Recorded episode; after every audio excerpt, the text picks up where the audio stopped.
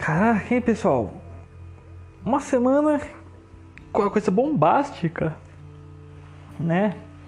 Foi a compra a Microsoft fez, né? Comprou a Activision Blizzard.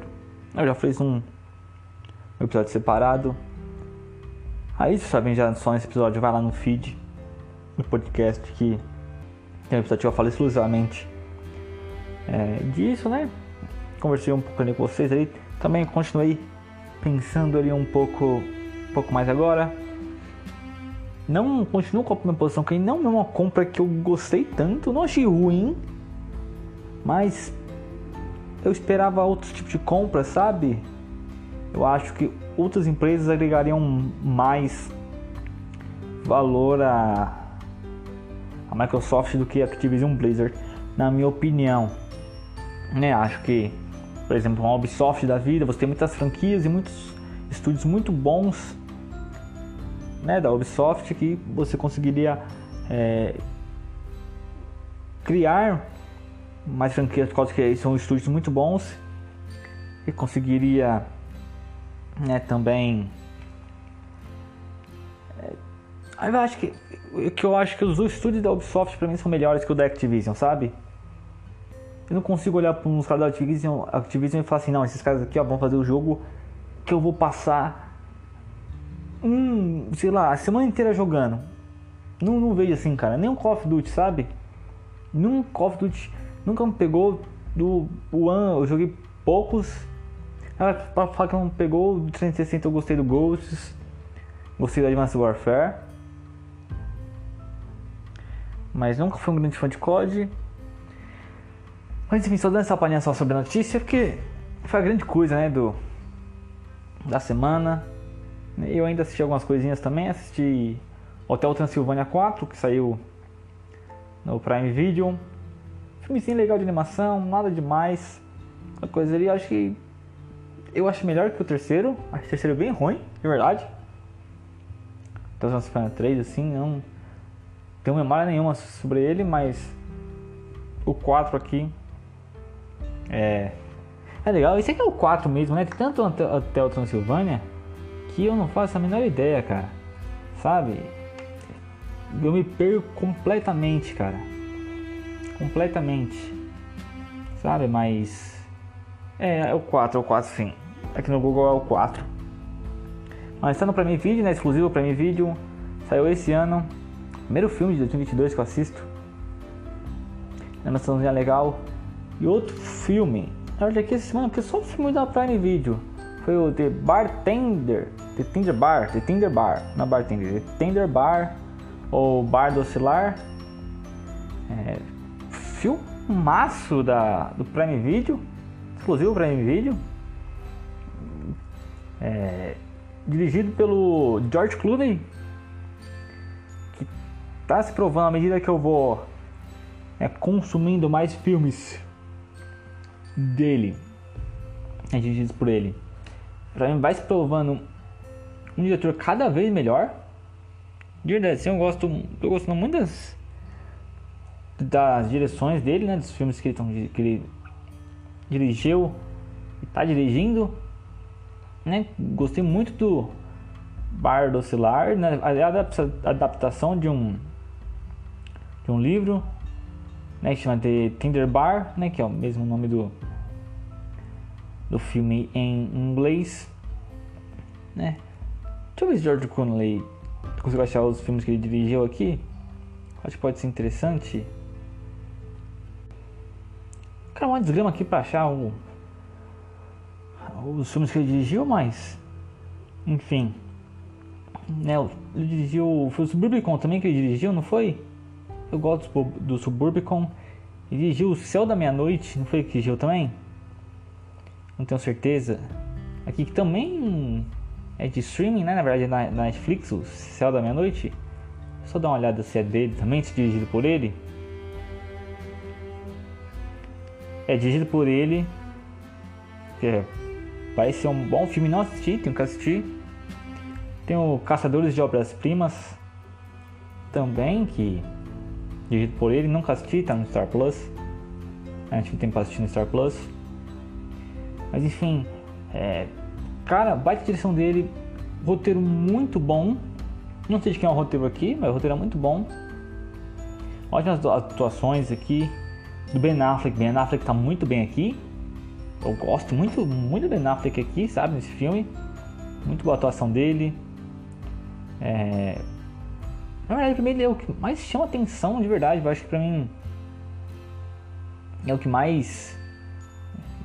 Sei lá, pra mim destoa. Essa não é uma distorção muito grande assim, mas pra mim é o cara que olha assim e fala: Caraca, esse cara realmente aqui não tá atuando muito bem. É, mano, baita filme tá no Prime Video. Assistam.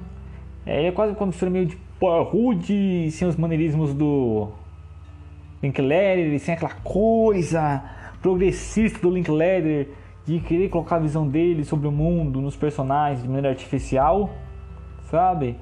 O Clooney, eu nem sei quais as posições do Clooney, é, sociais, é, políticas, não me interessa aqui também, não sei como o Clooney vê o mundo, mas eu, aqui você sente é, a veracidade do que esses personagens acreditam, sabe? Isso, isso com a história tem que, tem que entender, independente se, da opinião, da posição política, da posição social ali, né? Se é rico, pobre ou qualquer outra coisa, né? tem que ser crível. O mundo que o, que o diretor, né, tá fazendo ali, aquele mundo do filme tem que ser crível, que senão você pode estar falando uma coisa mais bonita do mundo, mas se não for crível, não vai adiantar nada.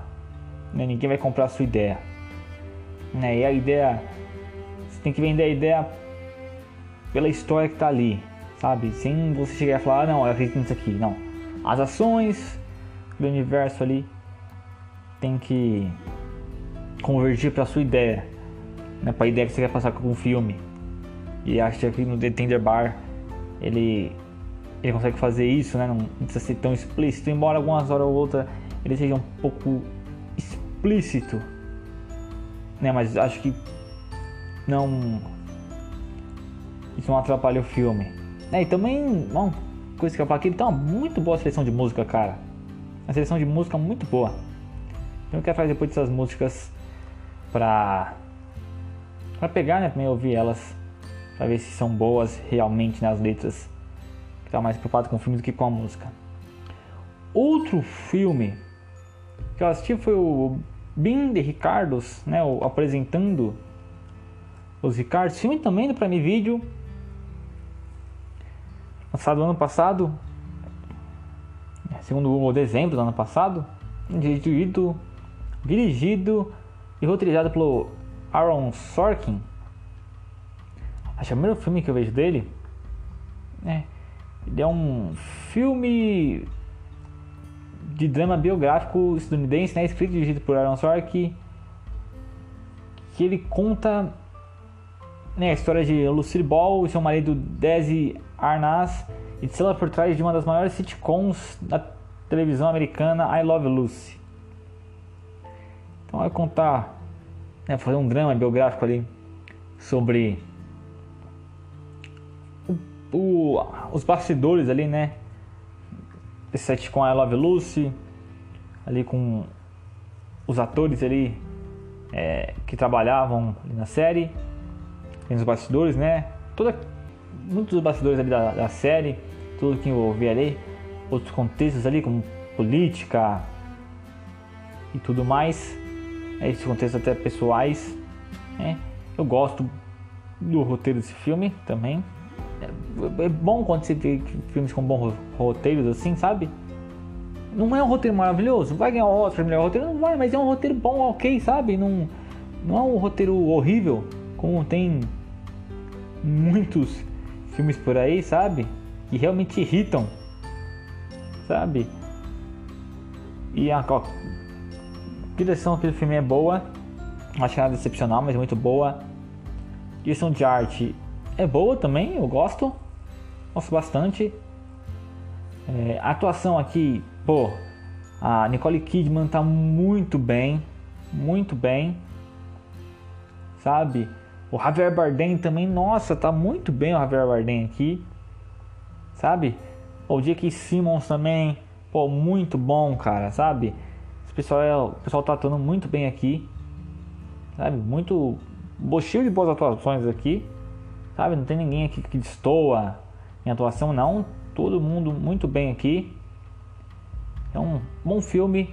Muitos vocês assistam, tá no Prime Video. É exclusivo Prime Video. Né? Filme original Amazon.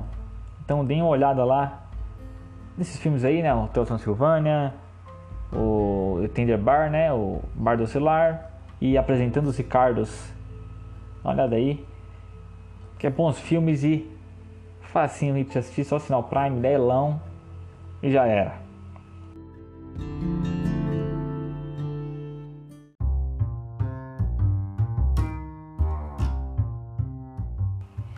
Chegou o momento Game Pass.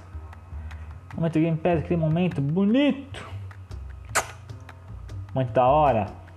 Que vamos para as entradas aqui da última quinzena de janeiro. A gente não sabe vai entrar mais algum jogo aqui até, o, até fevereiro, mas aqui foram os jogos já anunciados de antemão. Aqui, ó, dia 18 entra o Dangarompa, né? Já entrou, na verdade, né? o Dangarompa e o Nobody Save the World. É, console, PC e nuvem, os dois. Dia 20 entra o Hitman Trilogy, né? Hitman 1, 2 e 3, né? Nova geração. É, para console, PC nuvem. Também entra o Peperuzzi. Pepera... Pe... Como é que é? Puperazzi. Puperazzi. Puperazzi. Caraca, nome estranho. Puperazzi. Para console, PC nuvem. Dia 20 também entra. Eu, eu 19 ali de noite, mas dia 20 inteiro ali, né? Entra o Tom Clancy's Rainbow Six Extraction, console PC e nuvem. Dia 20 entra o Tom, Hanks, Tom Clancy's, Tom Hanks, né? o Tom Clancy's Rainbow Six Siege Deluxe Edition para PC, né? Já estava diferente console da Deluxe Edition. E para fechar o dia 20, entra o Windjammers 2 e o Death's Door. Death's Door o jogo parece bem interessante. Entram para console PC em nuvem. No dia 27 entra o Taiko no Tatsujin The Drum Master para console PC no dia 27 de janeiro. E saindo né, até o dia 31 de janeiro, saiu Cyber Shadow, o Nowhere Profit e o Channel Crisis sai do console PC e nuvem e o Prison Architect Architect sai só do PC. Não, não lembro se está no, nos consoles, mas sai só do PC. Então é isso. Vocês estavam né, atrás de alguma coisa aqui que vai sair o Cyber Shadow, que é um jogo interessantezinho. É o mais interessante na verdade aqui, né? Corram lá para dar uma olhada e jogarem antes que saiam.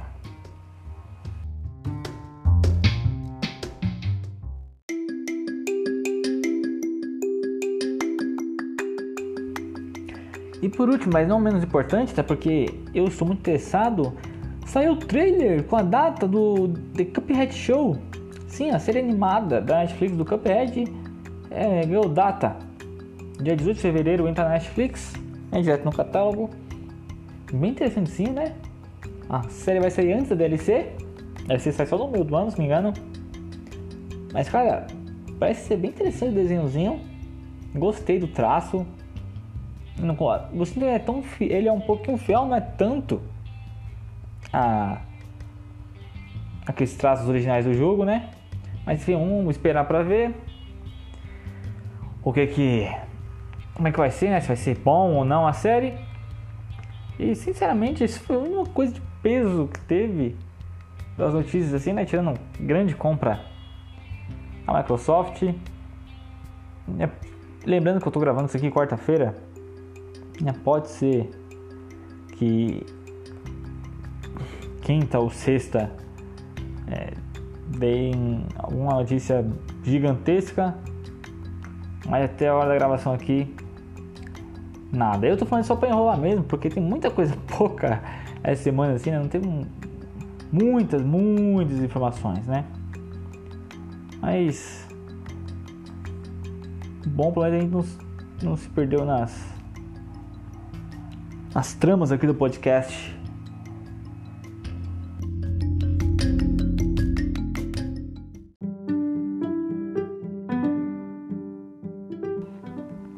Assim, pessoal, é isso. Vou terminando mais um episódio aqui, né?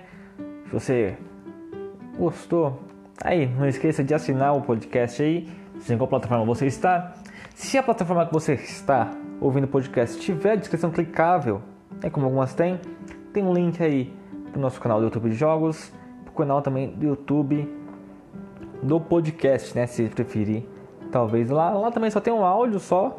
Enfim, acredito que é mais vantajoso vocês ouvirem pelo player de podcast Spotify, Deezer, entre outros. E não esqueça também que aí na descrição do podcast tem um e-mail para você mandar suas perguntas, sugestões né, de análise de jogos, filmes, livros, enfim, né, suas críticas, né, qualquer atenção, qualquer coisa aí que se quiserem trazer para o podcast, fiquem à vontade aí. O e-mail está na descrição aí, é perguntasmichel.gmail.com mas tá aí na descrição aí para vocês darem uma olhada. Mandem lá, podem mandar, que eu sempre vejo.